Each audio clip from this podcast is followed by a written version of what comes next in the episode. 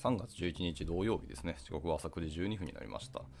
えっ、ー、と、本日はですね、久しぶりに、えー、ちゃんとした技術記事を見たいと思っております。はい、おはようございます。耳のキースこと桑原です。ではでは、えー、本日も朝活始めていきたいと思います。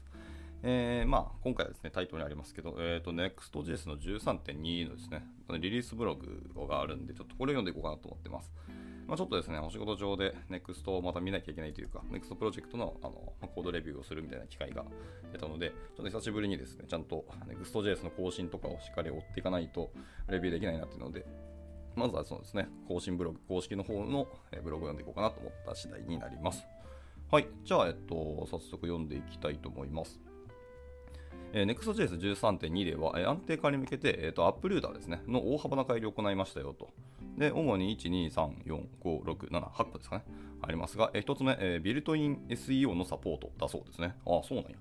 えー、性的及び動的なメタタグを設定するための新しいメタデータの API というのを、えー、提供しますと。えー、で、次が、えーと、ルートハンドラーですね。これ結構なんか大きかったような印象がありますね。えー、ウェブリクエストとレスポンスをベースに構築されたカスタムのリクエストハンドラーだそうですね。はい、で3つ目が、えっと、MDX for Server Components ということで、まあ、サーバーコンポーネントのための MDX が導入されたと。で、4つ目が Markdown 内での、えっと、 React コンポーネントをサーバーサイドのみで、え使用できますということです。で、え5つ目。であとは新しいその Rust プラグインで、えっと、 Markdown の、えパーシングというのを高速化できますよということですね。ああ、そうなんや。で続いて、えっと、改善されたエラーのオーバーレイだそうですね。Next.js と、えー、React のスタックトレースの分離して読みやすさを向上させたらしいです。で続いて、えーと、静的な、えー、型付きリンクですね。これでもまあベータ版らしいですけど、はいえーと、Next リンクっていうあのモジュールがありますね。あれと TypeScript でリンク切れを防止させるようにしますということだそうですね。で、えー、と続いて、えーと、ターボパックの改善でした。はいまあ、ターボパックまだまだ出たばっかりっていうのがあって、しかもこれアルファだそうですね。はいですけど、まあ、とりあえず Webpack ローダーとの互換性と、あとサポートの向上をやってますと。はあね、なるほど。で、ラスト、Next.js のキャッシュですね。こっちもベータ版ですけど、えー、プログレッシブ ISR と、えー、コード変更ですね、の、えー、再デプロイというのを高速化したよということだそうです。いやいやいや、なんか本当にモダンなフレームワークだなってつくづく感じますね、これ、見る限り。っていうところで、ではでは、えー、早速1個ずつ入っていきたいと思いますけど、えー、まずはそのビルトインの SEO サポートってところですね。はい、えー、新しいメタデータ API による SEO のサポートが組み込まれてますよってお話です。えー、Next.js っていうのは当初から検索エンジンへの、最適化を可能にするために、え設計されていますと。で、プリレンダリングされた HTML コンテンツを提供するってことは、え検索エンジンのインデックスを向上させるだけではなくて、アプリケーションのパフォーマンスも向上させますと。うん、そうね。で、Next.js は多くのバージョンでアプリケーションのメタデータを変更するためのシンプルな API、まあ、NextHead っていうものを提供してきたんですけど、えー、アップルーターですね、まあ、カッコアップっていうディレクトですけど、を使って検索エンジンに最適化する方法を再設計して強化したいというふうに考えたんですね。なんかこれのイシューがあったらなんか聞いてみたいですね。多分この辺の話って絶対あのユーザー側からいろんな議論があったと思うんで、その議論が行われたイシューがあったらちょっと見てみたいですね、これ。はい。で、えー、続きましょう。で、新しいメタデータ API では、えー、サーバーコンポーネントである、えー、任意のレイアウトだったりとか、ページにおいて、明示的なメタデータの設定で、メタデータですね。はい。えっ、ー、と、HTML ヘッド要素内のメタタグやリンクなどっていうのを定義することができるようになりましたと。で、まあ一応ソースコード、具体例が出てきてて、えー、 app スラッシュ layout TSX みたいなファイルの中身に、えー、 import type で、カッコメタデータか、from next で、まあそういうのを持ってきて、えー、 export const でメタデータっていうのの型を定義しておいて、えー、例えばタイトルとかディスクリプションとかっていうのをまあ設定するようにできますよと。えー、より明示的で分かりやすいですね、これは。で、えーと、この API というのはそのシンプルでかつ合成可能にもなり、え、ストリーミングサーバーレンダリングとの互換性があるように以上設計されてますと。で例えば、アプリケーション全体の、え、ルートレイアウトに共通のメタデータをの属性とかを設定したり、アプリケーションの他のルートに対してメタデータオブジェクトを合成してマージしたりすることもできますと。まあ、そりゃそうだよね。で、これにはその静的なメタデータだけでなくて、動的なメタデータのサポートも入ってますっていうことですね。はい。まあ、さっきの、えー、具体例のところにもう1個追加になるんですけど、えー、とりあえずスタティックなメタデータは export const でメタデータイコールホゲホゲみたいなので、まあ、オブジェクトで設定しますと。もう一個は、えー、とダイナミックメタデータですね。動的なものですけど、こちらですね、 export、えー、と async の function で、まあ、 generateMetadata みたいな関数を作っておいて、まあ、その中にパラメーターとか、あと searchParams みたいなやつを作っておいて、まあ、あとホゲホゲすると。で、最後それをリターンで返すときに、そのリターンの中身にまたオブジェクトを作っておいて、まあ、タイトル、コロンなんちゃらみたいな書いておくと、と動的な風に設定することもできますと。これ多分 async ファンクションで定義するの多分これ前提なんだろうな、おそらくですけど。はい。っていう、まあそう、 generateMetadata っていう関数があるんですね、これは。はい、わかりました。っていうので、まあ、静的動的両方にメタデータが設定できるようになりましたよと。わかりやすいな。で、で、で、で、えーと、メタデータ API はですね、バージョン13.2において、従来の head.js っていう特殊ファイルに代わって、えー、アップルーターに対して利用可能ですと。えー、ページーズディレクトリではその代わり利用できませんというのに注意してくださいと。で、SEO の詳細、または別メタデータ API のリファレンスも見てみてくださいと。コミュニティパッケージの作成と、まあ、初期の API 設計へのフィードバックをしてくれた NEXTSEO っていうところには感謝をしますということでした。よりなんか実際の現場に沿った機能に拡張していった感じですね。これ考えるとやっぱり NEXT12 と13でかなり大きく変化をするので、12以前と13以降のなんか対応で終われる気がしますね。ってことで逆に言うと12から13って移行するときですね、バージョンが移行するときは結構エネルギーがいりそうだなっていう気もしているので、これやっぱりちょっと追っていかないと後で痛い目見そうですね。ただまあより便利になってるのは間違いはないので、えー、どんどんどんどん NEXT の進化はこのままずっと見続けていきたいとは思いますね。はい。では続いて、えー、今のが SEO の新しいビルトイン SEO サポートってところでしたけど、えー、続いては、カスタムルートハンドラーってやつですね。に入りたいと思います。で、えっと、今回はそのエクスポート Async のファンクションで get っていう、これ全部大文字ですね。大文字の get の括弧でリクエスト、コロンリクエストみたいな型を定義して、引数指定することができるようになると。はい。だからちょっとパッと見は違和感あるというか、そんな名前の関数なんやって気はしますけど、まあ、慣れの問題でしょうね、これもね。はい。で、えっと、 Route Handler っていうのは、その Edge と Node.js の両方のランタイムをシームレスにサポートする、えー、同型の API っていうのを持っていて、でストリームストリーミング応答のサポートも含まれてますと。で、 Route Handler というのはページやレイアウトと同じ、えー、ルートセグメントの設定を使用するため、まあ、汎用的な、えー、スタティックレンダリングだったりとか、まあ、サインケーションなどの待望の機能というのをサポートしてますと。はあで、えーと、 route .ts ファイルっていうのは HTTP の、えー、名付けられた、えー、非同期関数をエクスポートすることができます。はあはあ、名付けられたっていうのは、いわゆるあの get、head、options、post、put、delete、patch なのだとっていう、こういう名前ですね。全部大文字の、えー、非同期関数っていうのをエクスポートすることができるようになりましたと。うん、ここはやっぱちょっと、パッと見、今まで見たことないんで違和感はありますけど。で、これらの関数っていうのは、えー、カスタムルートロジックへのヘルパーだったりとか、えー、再利用可能なロジックを作成するために、えー、ラップして抽象化することができますよと。ほうで、クッキーとかヘッダーのような他のサーバー機能っていうのは、ルートハンドラーの内部で使用することができます。で、これらの抽象化が基づいて構築された任意の Web API とともにあそういうのを使うことができますよと。で、これによってサーバーコンポーネンツと、えっと、ルートハンドラーの間でコードを共有することができますと。ああ、そういうことか。思想というのは、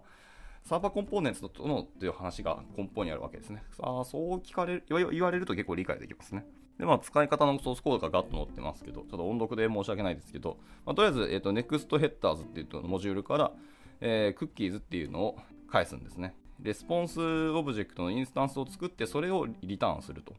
で、第1引数にはまなんかテキスト入っておいて、第2引数にまステータスだったりヘッダーみたいな、さっきのクッキー情報とかもそのまま返してあげるっていうのをやるってことですね。結構イメージできますね。 Server Components との関わりって本当、まあそういうことかって感じですね。まあ、これによってその共有できるようになるというのは、はい、より柔軟性あるんですね。なるほどでした。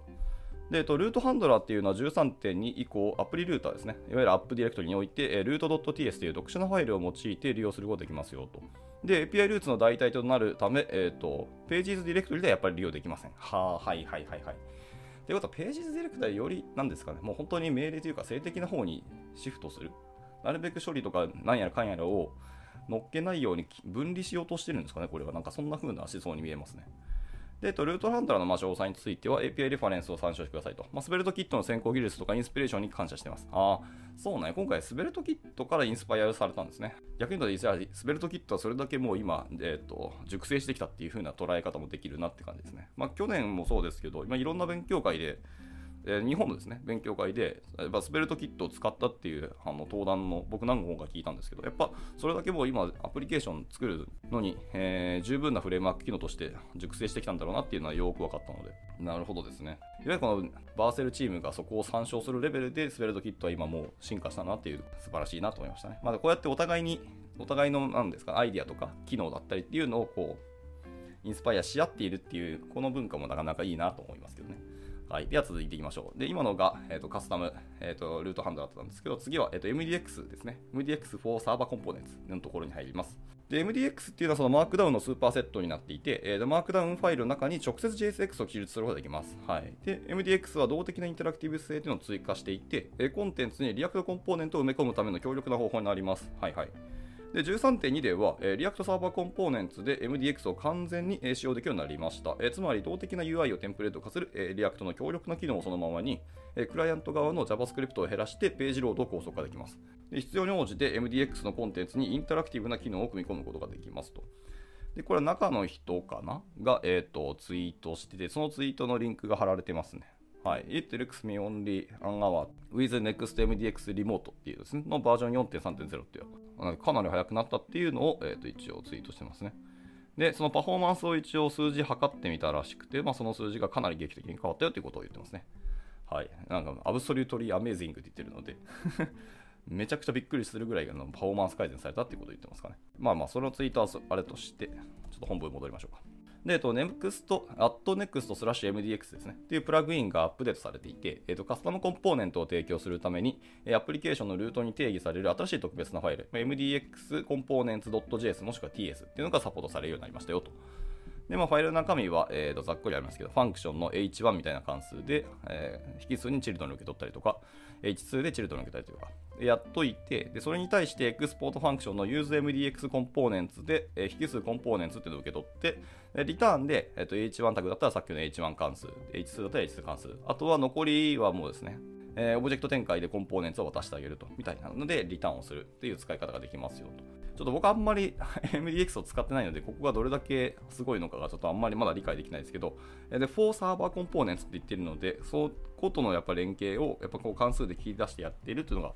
えー、一つの進化なんだろうなと思いますね。はい、ちょっと僕が本当にこの辺まだノータッチなので、ちょ感想しか述べられなかったですけど。で、えっと、さらにですね、MDX のコンテンツを取得するための、えー、コミュニティパッケージ、えー、NextMDX リモートと、えっ、ー、と、コンテンツレイヤーと連携して、 React Server Components のサポートも追加しています。はいまあ、詳しくはですね、えー、MDX with Server Components というドキュメントがあったりとか、えー、Deploy Our Example というのがあるので、まあ、その辺のサンプルのリポジトリとかも見てみてくださいと。では続きまして、もうちょっと MDX の話が続くんですけど、今度は、えっと、ラスト MDX パーサーですね。もうやっぱい今、ラスト本当に盛り上がってきてますね。きますか。えっと、MDX for Server Components の有効化の一環として、MDX パーサーっていうのをラストで書き換えてパフォーマンスを向上させましたと。はあ、でこれは大量の MDX ファイルを処理する際に顕著な速度低下っていうのが見られましたと。以前の JavaScript ベースのパーサーを大幅に改善するようなものですと。JS っていう言語はやっぱりあの言語そのものの速度って遅いんですよね。まあ、かつ、こういう処理っていうのはぶっちゃけバックエンド側でゴリゴリやりたいものなので、それをまあラストで書き換えたら、それは速くなるでしょうっていうのはもちろんありますし、まあ、そこに真剣に取り組んだのは、やっぱりあですね、バーセルでさすがなって感じがします。で、と、ラストパーサーの使用っていうのは NextConfig.js で選択することができると。はあ、オプショナルなんですね。はいはいはいはい。で、例えばですね、えっ、ー、と、Next/MDX のところですけど、えー、 const NextConfig イコール、えー、オブジェクトにしておいて、で、 experimental っていうキーにしてるんですね。で、その中に App ディレクトリを True で MDXRS っていうオプションがありますね。これを True にしておくと。で、そうすると、えー、発火してくれる感じになるそうですね。はあはあ。まあ、本当オプション一発でやってくれると。でもなんか、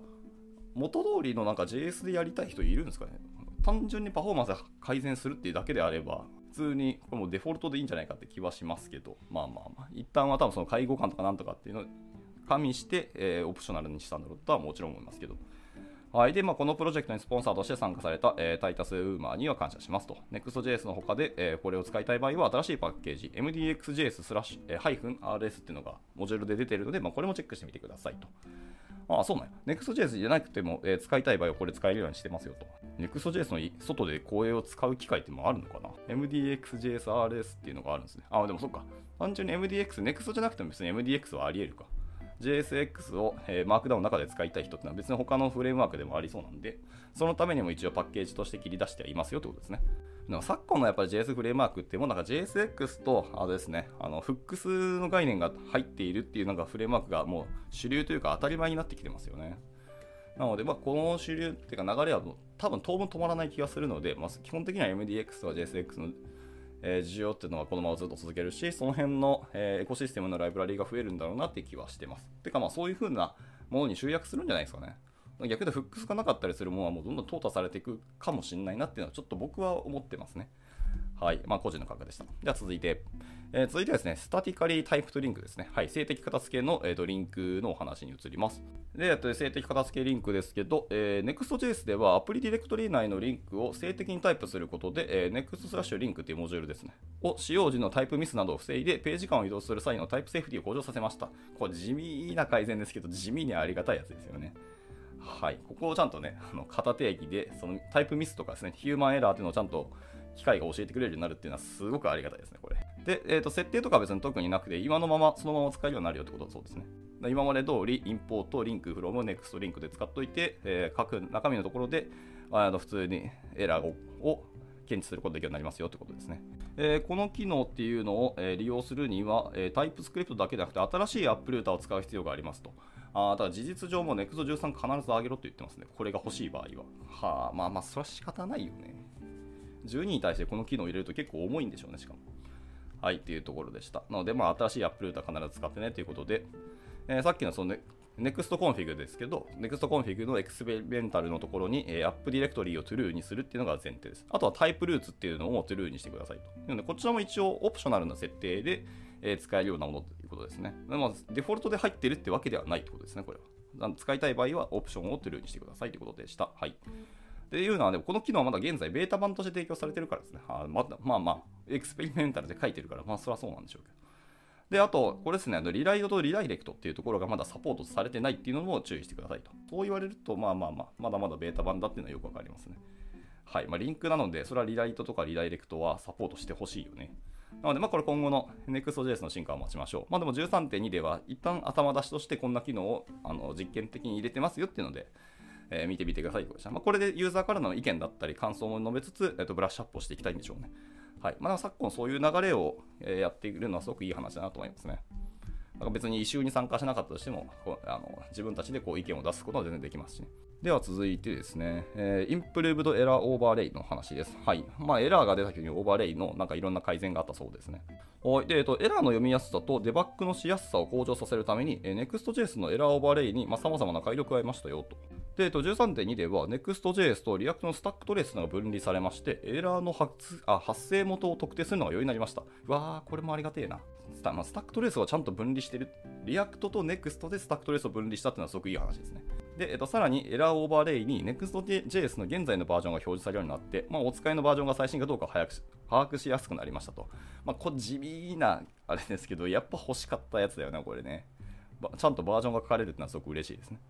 で、えっ、と、記事内では、あの、そのソースコードとかエラー起きた時の、えー、コードのキャプチャーが貼られてますね。はいはい。あの React の後、ハイドレーションエラーの出力も改善して、もうより読みやすくなって、デバッグしやすくなったよっていう話をしてますね。まあ、地味にその辺の改善をしてますと。まあ、ちょっとオーバーレイに関してはそれぐらいだけだけど、まあ、入ってますよってことですね。で、続いて、続いてが Turbopack Improvements ですね。はあ、 Turbopack ね。僕、僕ま Turbopack も全然使ってないというか、Next.js13 を実は触ってないので、うん、あのまだ情報だけしかないですけど、一応見てみましょうか。はい、 Turbopack の改善だそうです。えーと、タオバックというのは Next.js の13のアルファ版として一応発表されたもので、まあ、ローカル開発だけではなくて、えー、将来のプロダクションビルドのスピードアップのために設計されたインクリメンタルなバあのバンドラーだと言ってますね。で、タオパックっていうのは、えー、Next.js の、えー、既存機能のサポートとベータ版への移行に伴う全体的な安定性の向上に、まあ、重点を置いてます。で、前回のリリースから次のような機能が、えー、追加されましたというので、えー、1、2、3、4、5、6、7個ですね。あります。えー、1つ目は、えーと、Next スラッシュダイナミックっていうモジュールのサポートが入りました。えー、2つ目に Next Config.js でリライト、リダイレクト、ヘッダー、もしくは page extension というのをサポートしましたと。はい。で、3つ目に、えー、ページ内の404エラーに対応してますと。はいはいはいはい。で、4つ目、CSS モジュールコンプレスっていうのをサポートしてますよと。えー、要は、コロンコロンコロンの from っていうのをあのサポートしましたよということですね。experimental.turbo.loaders っていうのを使って、各ファイルの拡張子に対するローダーのリストを設定することもできたりしますというところですね。はい。まあ、これはあの、ソースコード見ていたら一目瞭然なので見てみてください。はい。あの、config.js の中のエクスペリメンタルで、ターボっていう、えー、キーをつけたオブジェクトがあって、その中にローダーズっていうのがあって、で、えー、それぞれの拡張子ね、.md はこういう設定、で、.svgr はこういう設定、で、その中に設定、えー、と違うそれぞれのローダーを設定してもらえればいいですよってことですね。まあ、これはあの100分は意見しかの見てみてください。まあ、あとはですね、あの公式の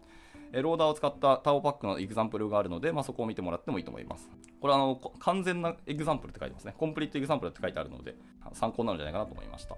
えー、続いてはウェブ、 Webpack style resolve alias ですね。 alias を解決するってことですね。はい。で、 Turbopack っていうのは Webpack のその Resolve.alias と同様に、エイリアスを通してモジュール解決を行うように設定できるようになりましたと。で、この設定も、まあ、さっきと同じですね、コンフィグでやるそうですけど、 experimental.turbo.resolvealias っていうので、まあ、やりますよと。はい。その一言で終わりました。はい。では続いて、えー、Next.js のキャッシュのお話ですね、続いて。これ結構大事な話だと思うんですけど、Next13.2 では、えー、ISR の進化を解き放つ新しい Next キャッシュっていうもののベータ版が一応導入されてます。まあ、大きく3つですね。え1つはコンポーネントレベルでのプレプログレッシブ ISR です。いや、これ、ありがたいですよね。やっぱコンポーネントで、より細かく細かくプログレッシブに ISR っていうのを導入できるようになったってことですね。まあ、基本的にはなんかページ単位な気はしましたけど、これをコンポーネントレベルまでできるっていうのはすごくありがたいけど、まあ、それは多分背景に React Server Components があるからっていうの気はします。はい。で、続いて、え2つ目がネットワークリクエストなしでより高速なリフレッシュを実現しているそうです。これどうやってるのかすごい気になりますよね。で、続いて3つ目が、えー、静的ページの、えー、ページへのかコード変更の再展開を高速化しているということですね。はあ、まあ、要はキャッシュを使うってことですね、これ、すなわち。はい、で完全に静的なページでは ISR は現在と同じように動作します。で、静的と動的がま混在するより粒度の細かいデータフェッチを行うページっていうのでは、え Next.js キャッシュっていうのはより粒度の細かい、えー、 ephemeral cache っていうのを利用しています。 ephemeral cache っていうのは初めて聞きました。そんなのがあるんですね。で、えっと、 React Server Component の基盤と、えー、NEXT のアプリルーターですね。 app のところでデータ取得の、えー、 colocation によって、静的、動的データを消費するコンポーネントと一緒にカプセル化できるようになりましたよと。で、まあ、ソースコードバーっと書いてますけど、ま、なんか export の default で、 async function でなんかページっていうのを作っておくと。まあ、これはダミーですね。ページっていう関数コンポーネント作っておいて、で、フェッチを細かくいろいろできると。で、そのフェッチするときの第2引数にいろいろなものを設定しますけど、例えば revalidate を設定するとか、キャッシュをするとか、まあ、キャッシュで no-store を設定するとか、まあ、いろんな設定できますけど、はい、今までのページのファイルの中で同じようなことをやればいいとかですね。なんか制約とかあるのかな？で、アップルーターを使用してローカルで開発する場合は、えーと、NextDev というコマンドで、えー、今までの本番と同じキャッシュ動作が、えー、NextStart で表示されるようになりましたと。で、これによってサーバーコンポーネントとかデータロードのコードが変更された時の高速リフレッシュの速度も向上してますと。で、えー、Next のキャッシュでは、えー、サードパーティーの API だけではなくて、まあ、クライアントのアプリがキャッシュを制御します。はあ、でこれはキャッシュコントロールヘッダーとは異なって、まあ、上流の方で値をキャッシュする期間っていうのを制御するようになると。えー、側の方でよりコントローラブルにしたってことですね。そこはそれでいいのかなっていう気はしますが、まあ、バックエンドだけでやるっても難しいですね。キャッシュが必要になるのは結局ユーザー側だと思うんで、そのユーザーに近づけたってことか。まあちょっと思想がわからないんですけど、この辺はま追ってみ、今後の進化を追っていきたいと思いますね、これは。はい。で、続いてもうちょっとキャッシュの話がこまごま続きます。えー、続いては Next.js のキャッシュですけど、with the Barsel キャッシュ API ですね。はあ、はあははあ、バーセルキャッシュ API で Next のキャッシュをま実現しようと。はい、で、 Vercel の Next.js っていうのはフレームワークで定義されたインフラを提供します。でお客さんはフェッチによる、えー、コンポーネントレベルでのデータ取得のようなアプリケーションコードを書くだけで、まあ、追加の労力を必要とせず、まあ、グローバルに分散したインフラストラクチャーを足場くれますと。まあ、要は Next アプリ使って作ってる人たちは Vercel 使えばあの Vercel が勝手にキャッシュもしてくれるのでその辺インフラ周りを よしなにやるからアプリケーションに集中してねっていう話ですねいやーよりこれはもう完全に Vercel が俺らを使えって言っていますね はい。で、新しい NEXT のキャッシュっていうのは、コードの変更をデータの変更から独立させます。で、静的ページの生成に既存のキャッシュを使用できるようになるため、静的ページの再展開を劇的にスピードアップすることができますと。それはそうだよね。で、この新しいバーセルキャッシュ API っていうのは、あらゆるフレームワークで動作するように設計されてはもちろんいますけど、えー、NEXT キャッシュとの、えネイティブな統合をやっぱ備えています。ISR が NEXT のキャッシュに進化した経緯とか、えー、NEXT キャッシュを、え、バーセルにデプロイした時の動作については、あの別の記事があるんで、そっちで、そちらを詳しくえー、知りたい人は見てみてくださいということですね。Learn more about how ISR evolved into the Next.js Cache という、えー、記事があります。なんかこれ気になるんで、これ明日も、明日もこのリンクの記事読もうかな。まあ、ちょっと明日の自分の気分によりますけど。はいはい。まあ、ちょっと続けていきましょう。続いては Next キャッシュ when self hosted ですね。はいはい。セルフホストの時の Next のキャッシュについての話ですけど、えー、セルフホスティングの場合はですね、URL キャッシュです、ね、が、えー、使用され、えー、デフォルトで 50MB に設定されてますと。えー、で、キャッシュのすべ、えー、てのエントリーというのはデフォルトで自動的にディスクに書き込めます。でこのファイルシステムキャッシュっていうのは同じキャッシュキーを持つノード間で共有することもできて、えー、現在の ISR の仕組みと結構似てますよと。はあはあはあ。で、NEXT キャッシュのコアは、え、さらにカスタマイズして変更したい会社っていうのもには、えー、基本的なキャッシュキーっていうのを変更して、キャッシュエントリーを永続化する方法と、えー、場所っていうのも変更できるようになります。まあ、その永続化を完全に無効にすることももちろん可能ですよと。まあ、それは no-cache を設定すればいいんでしょうけど、まあ、おそらくこの辺はやっぱ NEXT コンフィグに設定できるようになってるんじゃないかなという予想をします。はい、あとは、まあ、アザーインプルーブメンツでいっぱいいろんなのがあるんで、まあ、その辺は見てみてねということですけど、まあ、ざっと書いてあるんで、ざっと述べて、多分これで終わりですね、この記事は。はい。じゃあ最後、ざっと読みますね。えその他の改善点ですけど、えまずフォントだと、えー、コミュニティでの驚異的な採用を受けて、えー、NEXT フォントっていうモジュールは、えー、NEXTJS に組み込まれるようになったと。つまり、えー、@NEXT スラッシュフォントっていうのを個別にインストールするようがなくなりましたと。はい、詳しくはこちらの記事を見てねってことです。え、続いてもう1個フォントですけど、え、コミュニティからのフィードバックに基づいて、えー、Next スラッシュフォントのデフォルトの font ハイフン display っていうプロパティがあるんですけど、これが optional から、えー、 font display コロン swap に変更されましたよと。続いて、えー、パフォーマンスビルドのプロセスを最適化して、より少ないメモリを使用するようにしましたと。これはなんかこのこちらの PR 見てねってことだそうです。えー、ここ、あとパフォーマンスがもういくつか続きますね。プロジェクトのセットを何度も読み込まないように、えー、テストでは、え、400ミリ秒の高速ビルドを実現したよって言ってます。へー。最大で400ミリ秒になるよってことだそうですけど、ほんまかいなって感じですね。まあ、テストではって言ってるんで、まあ、そのテストの粒度とか、えー、テストファイルの多さとか、設定周りとかでどれだけあるかもしれないのと、あとはテスティングフレームワーク何使うかによって全然変わる気はしますけどね。はい、で続いて、えー、パフォーマンスエラーのコンポーネントを最適化して、スタイリングを変更せずに HTML のペイロードを、えー、0.4KB、えー、削減しました。0.4KB に削減したならわかるけど、まあ、ちょっとだけ削減したのかな、これは。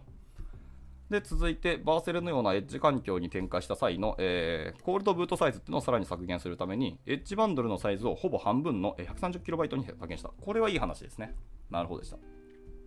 で、続いてセキュリティですね。えー、設定ですけど、イメージドット content disp、あ disposition type ドット attachment っていうのを追加してるってことですね。はい、で、アタッチメントを追加して、 Image Optimization API に直接アクセスしたときに、画像を強制的にダウンロードされるようにしましたと。これがセキュリティの話なんだっていうのはちょっと僕がわからないので、まあ、PR の中身を見るとわかるかもしれないですね。っていうところです。まあ、いろんな改善も入ってますよってことでしたけど、まあ、だからパフォーマンス周りがやっぱ大きそうですね、これは。さっきのフォントのところもサイズを小さくするって、要はパフォーマンスの話だと思いますので。はい、というところですみません。あの相変わらず早口かつ駆け足だったんですけど、一旦まあ Next.js13.2 のリリースブログでした。はい。まあなんか今後のフロントエンドもまだまだ、えー、結局主流は NEXT になるなっていう気はしますね。まあ、NEXT というか、まあ、結局 React ですけど。はい。今後まあ Meta の思想に乗っかる流れにはなる気はしますけど、えー、さっきも言いました、えーと、 hooks 周りとか JSX が、まあ、デフォルトのフレームワークが今後、その2つが入っているフレームワークが今後の主流になることは間違いないと思ってて、まあ、その中でやっぱ Server Components っていうのを入れてるのはやっぱり、えー、今のところ React だけなので、まだまだ React が主流なんだろうなと思ったりしますね。よりサーバーと細かく柔軟に設定できたり変更できたりとかですね。あとコンポーネント単位で、ISR, で ISR できたりするっていうところで、まあ、 React Next っていうのがまだまだ、えー、第一線の一番に上がるんだろうなって気はしてます。ので、まあ、今後もこの思想を乗っかっていくのはいいんじゃないかと思いますけどね。まあ、あのーあれです、 Svelte とかソリッド JS みたいな、まあ、仮想 DOM を使わない奴らがどこまで食い込んでくるかっていうのはま今後の課題でありますけど、まあ、書き方とか開発者に沿ったもの、あとはアプリケーションの設計をどこまで柔軟にできるかっていうのを包括的に見てるのはやっぱまだまだ React Next が一律の長があるので、この2つなんだろうなって気はしていました。はい。しっかりこのフレームワークの進化を今後持っていきたいというので、まあ、読むだけじゃなくてやっぱり書いていかなきゃいけないと思いますので、僕もしっかり手を貸していきたいかなと思ったりしています。